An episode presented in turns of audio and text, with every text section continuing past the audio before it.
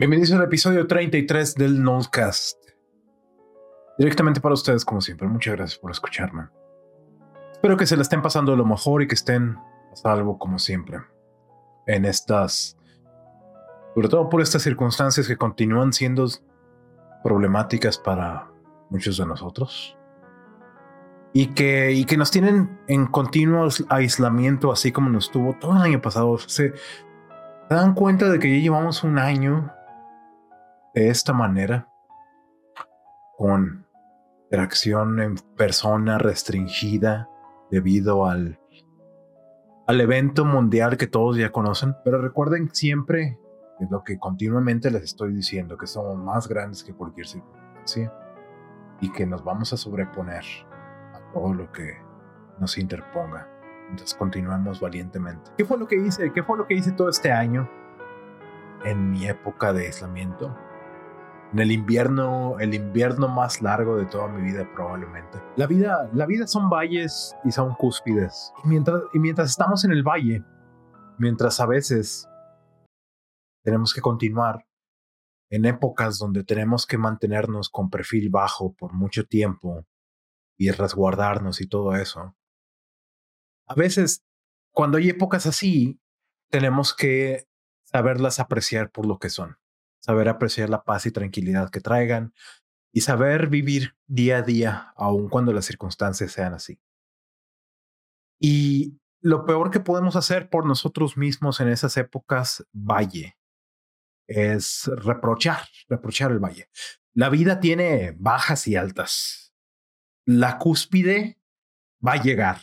Los eventos interesantes, los eventos importantes, los hitos de la vida todos esos van a llegar. ¿Por qué? Porque esa es la naturaleza de las cosas, ¿no?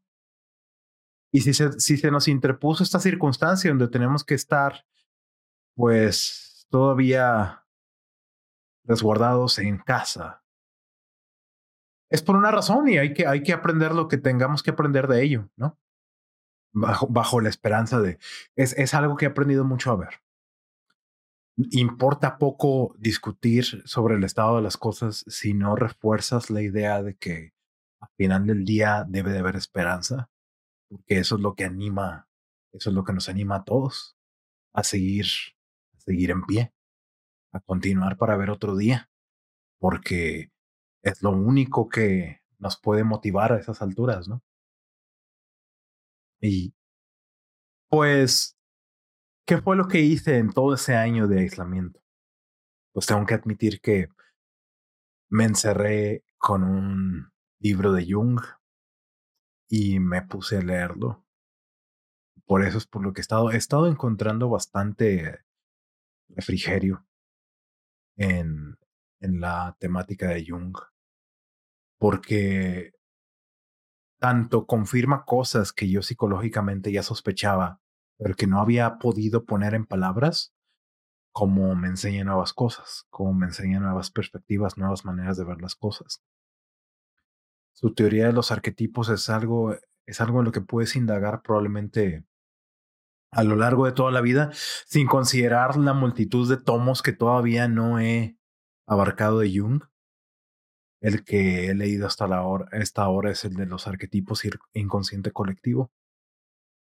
Y me gusta mucho, me gusta mucho su método, donde toma historias de ficción o folclóricas o fantasía y lo desglosa para explicarte por qué los autores escriben lo que escriben y qué significa lo que escriben. Resulta que todo lo que pensamos, soñamos, escribimos, leemos, vemos en la fantasía, necesariamente por responder a la, naturaleza humana está sobrecargado de arquetipos inconscientes. Y un arquetipo es una encarnación de algún tipo de carácter, algún tipo de persona o algún tipo de perfil que alguien puede encarnar, que todos nosotros tomamos N de los distintos arquetipos para nuestras vidas y que todas las historias de ficción y todos los personajes de ficción y de fantasía también toman de ciertos arquetipos, que son como las, las encarnaciones base, ¿no? Y resulta que todos esos patrones y todas esas identidades base están bastante bien estudiadas y bastante bien identificadas. Y hay mucho que aprender sí podemos ser críticos al respecto. Por ejemplo, si alguien, Jung insiste que estas cosas se manifiestan en sueños. Si alguien sueña con agua, como mencioné en el episodio anterior, eso significa que está encarando cosas de su inconsciente, cosas a las que le puede tener pavor o temor. Pero recuerden, amigos, amigos y amigas, al único que hay que tener, al único que hay que tenerle miedo es al miedo, como decía Roosevelt. El miedo realmente nada más es un mecanismo para evitar dolor emocional o dolor físico, dolor físico o dolor emocional. Resulta que los, los circuitos, si le haces un MRI a la gente sobre sus emociones, resulta que las emociones desatan impulsos en los mismos nervios que te hacen sentir dolor físico, dolor físico literalmente cuando te lastimas. Bueno, resulta que cuando alguien se siente solo o, ofendido o agredido o deprimido o todas esas cosas, los nervios son los mismos. ¿Por qué? Porque así como intentamos evitar por medio del miedo un daño físico a nuestro cuerpo, pues las, las ansiedades y las depresiones y todo eso están intentando evitar daños emocionales a nuestra psique. Un sistema también de alarma, de alerta. Si alguien se siente solo es porque tu cuerpo te está intentando pedir, oye, no, no deberías de estar aislado, deberías de buscar una comunidad. Es naturaleza humana, ¿no? Y entonces, este tipo de ideas que se manifiestan en sueños son parte de las ideas arquetípicas que todos podemos identificar en, el mundo. Me gusta mucho ese arquetipo del, del agua, el agua significa inconsciente. Jung vivía al lado de un lago y estoy seguro que alguien como él lo hizo bastante a conciencia. Y, y, de, y, de, nueva cuenta, nótese cómo la idea de que el lago representa algo se manifiesta a través de muchas historias de manera inconsciente. ¿Por qué? Porque compartimos un inconsciente colectivo. Todos estamos alimentándonos, conectándonos a esa misma mente inconsciente colectiva. Y ahora, y también aquí alude, aquí alude la idea de estar plantado en un lugar enfrente del agua, como por ejemplo una playa o un lago, implica vivir en la franja, vivir en el fringe, vivir en el medio de dos mundos, vivir entre orden y caos, que es la manera de vivir de acuerdo al Tao, por ejemplo, el hacer sin hacer, el saberse balancear, caminar en la delicada línea entre orden y caos, entre yin y yang, para encontrar el verdadero sentido de las cosas, para realmente vivir. Y una cosa como por ejemplo una playa o un lago implica eso, implica estar entre dos mundos, implica balancearse entre orden y caos, pero por medio de estar en esa unión de dos mundos surge algo. El, el hijo arquetípico también es el producto de dos extremos, de dos universos, de yin y yang, de masculino y femenino. Pero a lo que alude esto es que necesariamente para encontrar sentido a las cosas y a la vida, uno tiene que saber estar en esas circunstancias. El arquetipo del hijo o del niño, ese también es un arquetipo muy importante. Por ejemplo, la historia de Cristo también se deriva de ahí. Es, primero es el arquetipo del niño, un niño nacido de circunstancias uh, complicadas, siempre en riesgo de constantemente irse a la extinción. Pero el niño, por medio de fenómenos o por medio de circunstancias, logra sobreponerse y volverse el héroe, el héroe arquetípico. Uh, las culturas tienen versiones de esto. También el, cristianismo tiene su versión. Uh, historias como no sé, Momotaro de Japón, o niños que, siempre niños que tienen que ver con un elemento divino, de orígenes complicados y constantemente en riesgo de algo, pero que eventualmente crecen para volverse una figura que contribuye. Y de nueva cuenta, esto es una efigie o esto es una representación de lo que a lo que estamos supuestos a volvernos en la sociedad, que es lo que representa vivir en vivir en, frente del agua, significa que estás intentando encarar tu inconsciente. Jung narra una historia de ficción sobre un héroe que es comandado por sus padres, rey y reina arquetípicos, a recobrar una perla que perdieron. Y resulta que esta perla está perdida en el país de los egipcios, en un lago muy profundamente, que es a lo que alude esto, a que la, historia del héroe, que es la que ya había comentado antes, que es el, el arquetipo que nos dicta, probablemente el arquetipo más importante o el, el, el, artefacto cultural más importante que hemos producido como humanidad, porque nos da un norte a seguir, nos da una estrella del norte de si quieres avanzar en el mundo vas a tener que hacer esto, vas a tener que tomar un camino de muerte y resurrección. Y entonces en esta historia, ese héroe es comandado a buscar ese tesoro perdido. Y después de muchos sacrificios y problemas, lo encuentra por medio de sumergirse en el inconsciente. El inconsciente, el agua, es el caos, lo que no tenemos entendido, el hemisferio derecho del cerebro, todo lo que es caótico, no, no bien definido, todo lo salvaje de la psicología que no entendemos cabalmente, ¿no?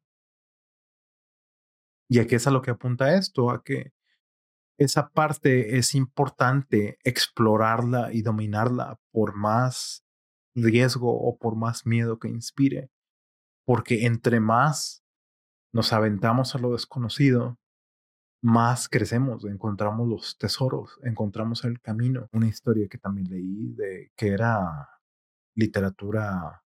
Hay una versión rusa, pero era folclore de otro país también, de la que narra Jung en el libro de los arquetipos. Es una historia de un granjero que cría cerdos, un granjero humilde que cría cerdos. Y un día nota que crece una planta, una, digamos como una beanstalk, ¿no? Una liana, una, una, una planta grande que se eleva hasta lo más recóndito de los cielos. Y, eh, este tipo pues decide, decide subirla, preguntándose cómo se verá el mundo en las alturas de esa planta. Y el lenguaje, el lenguaje arquetípico ya empieza a manifestarse desde ahí. Es, una, es, la, es la, la, noción que todos tenemos inconscientemente de que, que hay un mundo más grande más allá de, más allá de nuestras circunstancias. Ahora, e insisto, la razón por la que me encanta leer sobre este tipo de cosas es porque todos tenemos algo que aprender. No es porque e, es un error caer en el solipsismo. El solipsismo es la idea de que el ser es lo único que puede existir o lo único válido. Más bien que estas son ideas que si te nacieron a ti es porque no son tuyas, son parte de un inconsciente colectivo. Es algo que ya sabías sin saber, que nada más tenías que ver la imagen correcta para desatar el efecto de esas ideas en tu vida. Y esa, e, esa idea a mí me parece poderosa, me parece una idea tan poderosa que las profundidades y las implicaciones de todo eso para mí son increíbles. Todavía no alcanzo a entender cómo puede cambiar la vida de alguien.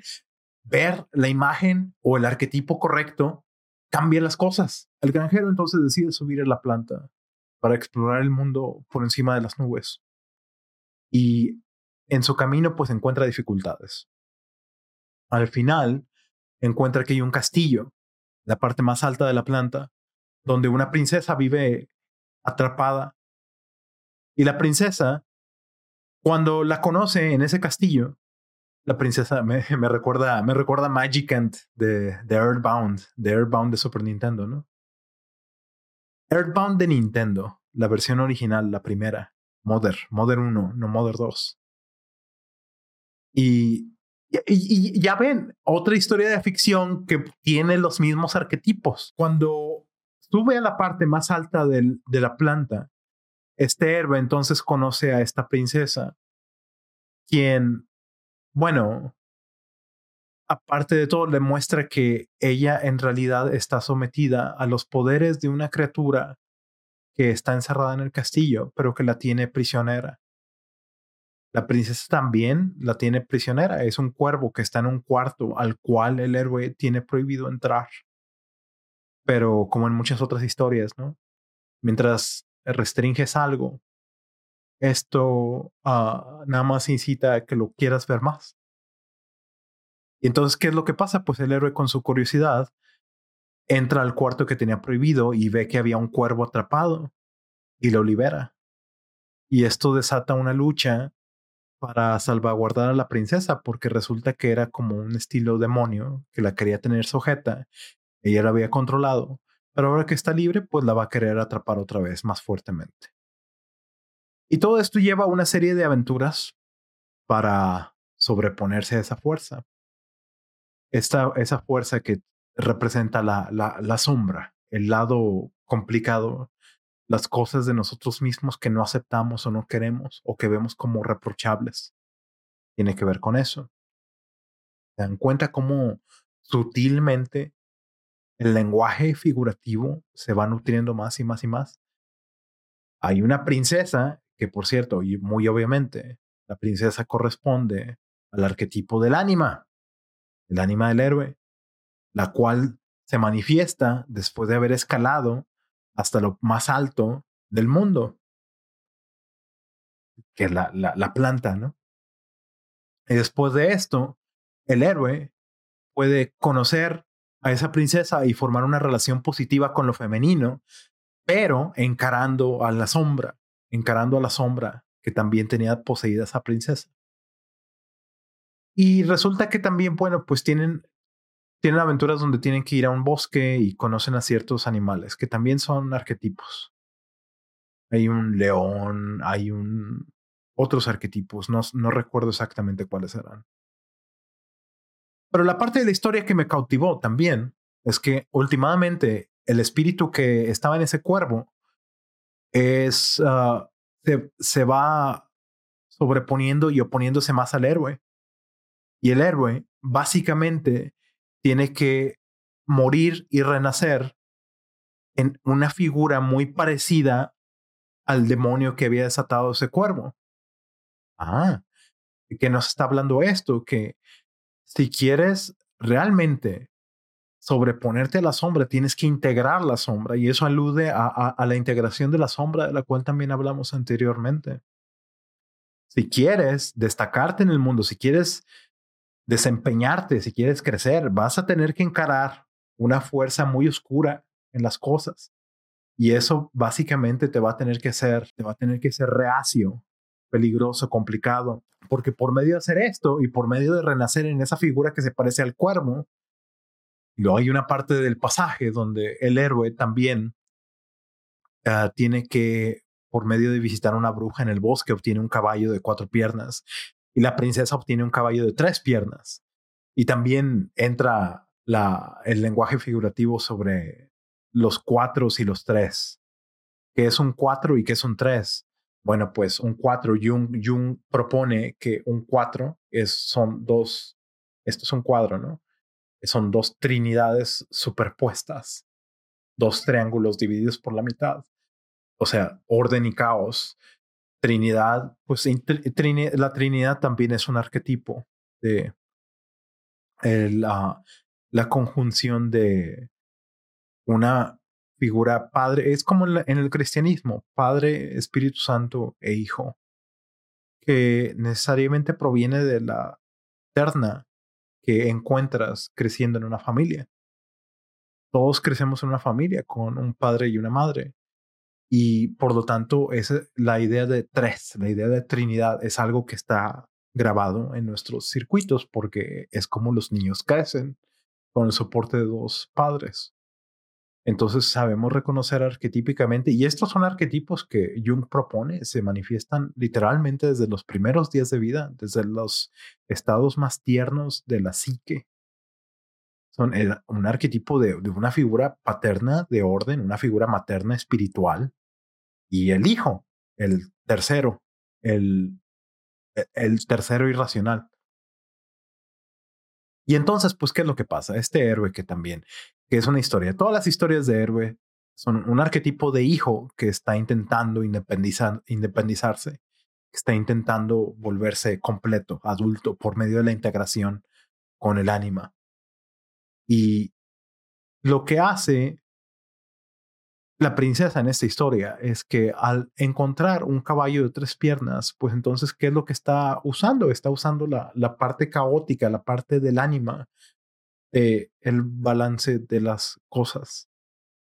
¿Qué es lo que pasa en la psicología masculina cuando proyectas tu ánima sobre alguien? Es la razón por la cual a veces puede ser caótico a veces puede ser awkward entablar relaciones emocionales con una mujer porque estás proyectando el lado caótico de tu psicología a diferencia del lado de orden que usualmente se representa con lo estereotípicamente masculino. No significa que estoy excluyendo a las mujeres del viaje del héroe o de la narrativa de héroe, al contrario, y obviamente sí se manifiesta también en ellas, sino que el, las, el, el, la cultura y la psicología tienen esos símbolos nada más símbolos. Es como lo han representado en obras de arte y en, historias de fantasía y de ficción, etc. ¿Y qué, qué, qué significa que la princesa toma el caballo de tres, tres piernas? Que, que cuando proyectas tu ánima en una mujer, estás proyectando las cosas más débiles de ti mismo o más caóticas de ti mismo. Por eso las mujeres son buenas para detectar los puntos con los que pueden humillar o hacer ver débil a un hombre, porque está en su naturaleza. Y las mujeres son los árbitros de la realidad hasta cierto punto. Necesariamente, y sí, relacionado con la capacidad de, de tener hijos, son las que deciden sí o no. Entonces, ¿qué significa esto?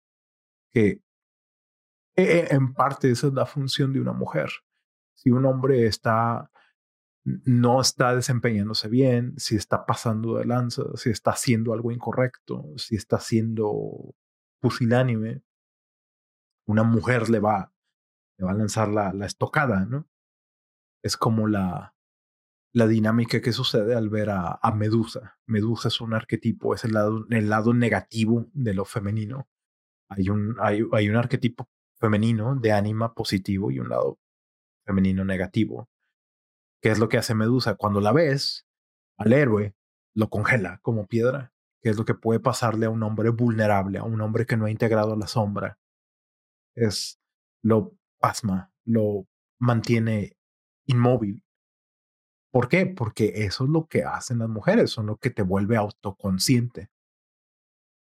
Y eso es a lo que voy con todo esto en la historia de este héroe, del granjero, eso está representado. Cuando la princesa toma el caballo de tres piernas y cuando el héroe toma el caballo de cuatro piernas. Pero por medio de convertirse en una figura parecida al demonio que lo estaba atormentando, el héroe se sobrepone y logra casarse con la princesa y bajarla del castillo donde estaba atrapada y regresar a su reino, a casarse. Y toda la simbología en todas estas cosas me fascina. Podría estar leyendo sobre ese tipo de cosas todo el día, porque no da cuenta, eh, es, es asombroso cómo pensamos las mismas cosas inconscientemente, como todos estamos en la misma sintonía, como todos sabemos las mismas cosas, conocemos las mismas cosas, asumimos las mismas cosas, hasta cierto punto por la cultura, por el inconsciente colectivo. Y lo que esto está intentando decirnos de que es imperativo integrar el lado oscuro del ser, el lado oscuro de la mente, para, para sobreponerse a las cosas y la formación de relaciones positivas con lo femenino que es, que es por eso por lo que estoy, estoy muy en contra de la narrativa moderna que quiere hacer ver al hombre como el maldito opresor patriarcal que debe de arrepentirse de todos sus pecados y de los pecados de sus ancestros, porque estás denigrando a todos A la gente no se le debe enseñar a ser pusilánime, débil y sumisa. Debe enseñar a ser fuerte, a sobreponerse, a renacer en algo parecido al demonio. Devilman, oh, Devilman, Devilman Cry Baby, Devilman Cry Baby, qué, buen, qué buena serie, qué, qué buena historia fue esa. Véanla, véanla todos. Es más, deberían de pausar este podcast ahora mismo, vayan a Netflix a ver Devilman Cry Baby. Está fascinante. Y aparte, Masaki Yuasa. Masaki Yuasa es un director que yo aprecio mucho. El director de Mind Game, una película muy importante para mí. Por eso no. Cuando, cuando, un hombre me dice que es feminista, lo entiendo moralmente. Es como que, ok, está bien. Nadie en el mundo se va a oponer a la idea de tratar a las mujeres como personas, porque eso es lo que hacemos con todos. Hay que tratarlos como personas, hay que respetar a la gente y su inteligencia. Eso es algo a lo que nadie se va a oponer. Pero decir que eres un feminista, hombre, por definición, me parece, me parece poco íntegro, porque no es, si es una lucha de, de identidad contra las cuales estoy bastante, dicho sea paso, yo pienso que la identidad no es suficiente para vivir. Y llevamos como 20 años de que la gente nos está vendiendo la idea de que la identidad es todo, de que no importa quién eres, no eres más que tu identidad. Y a mí eso me parece algo abortivo y horrible, porque te autocondicionas, te autocondicionas a que no importa tu mérito y no importa tu logro y no importa qué tan lejos quieras llegar y no importa que todo lo que estés haciendo, que todo eso se desmorona contra lo que representas a otros en molde, en identidad, molde, ¿no? Es agarrar la premisa del mundo y la premisa sobre la cual está formada toda la civilización es en valorar el mérito individual. Entre más capaz eres, más alto vas a subir.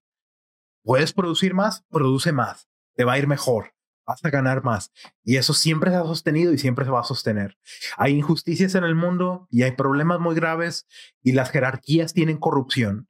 A eso nunca me voy a oponer.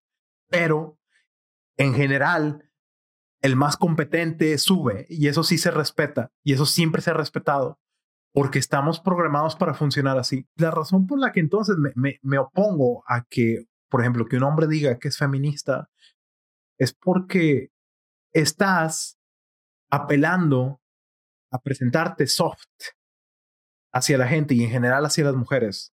Presentarte como no intimidante, no dañino y no no espantoso para intentarle, para intentar conectar con alguien. Es una estrategia que podría tener, podría funcionar y podría tener sentido en ciertas circunstancias, pero que pienso que no nos toca porque si tú te presentas desde un punto de vista sumiso, tú solo te estás denigrando y tú solo te estás poniendo más abajo en la jerarquía. Y eso no te va a llevar a ningún lugar con nadie. No necesariamente con sin apelar a las cosas de pico parties y todo eso, que también es todo, es todo un universo de, de basura que también hay, ¿no? De la gente que dice que, que deben de proyectarse tal y tal. Y que... Yo nada más creo que debemos de vernos como individuos y de asumir lo que realmente somos, individuarnos completamente. No apelar a la identidad, no apelar a presentarnos como moldes. Hay que individuarnos simplemente. Y es una, es una estrategia débil presentarte como un hombre feminista, como un hombre que, que quiere ser inocuo. Más vale ser un guerrero en un jardín que un jardinero en la guerra. Hay que saber ser peligrosos, hay que saber cómo reaccionar ante el caos, ante lo dañino. Porque hay una cita en la Biblia que dice que los, los tímidos heredarán el reino de los cielos.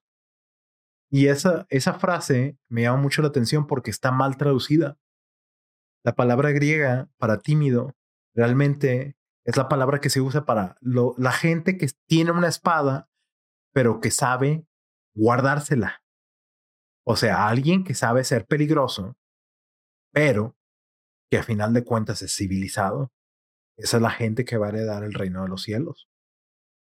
Un guerrero en un jardín es alguien que sabe causar daño y que sabe defenderse, y se necesita, pero que no lo va a hacer sin una muy buena razón.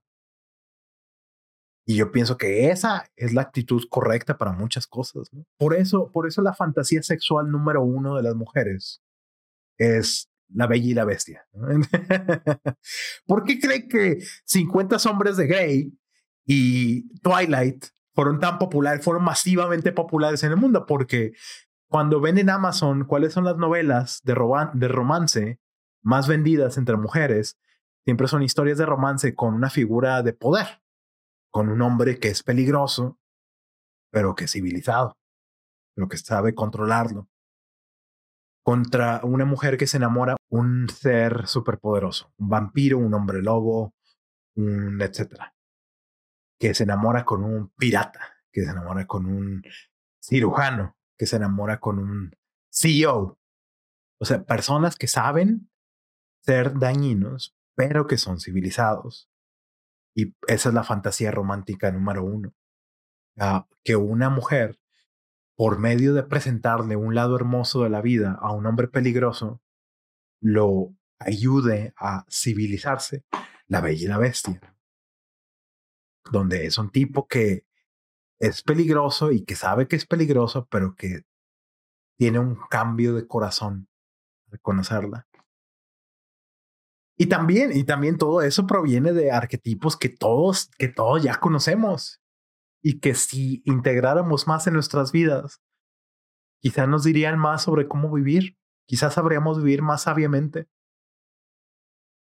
Para concluir, quisiera platicarles sobre esto, sobre el arquetipo heroico, es una versión del arquetipo mesiánico. Y sin apelar al, al credo cristiano, contra el cual yo sé que varios de ustedes están. Yo sé que bastante parte de la audiencia realmente no profesa ni practica. Yo pienso que algo se pierde en el camino si realmente te jactas de no ser religioso o de no querer al cristianismo 0%. Pero bueno.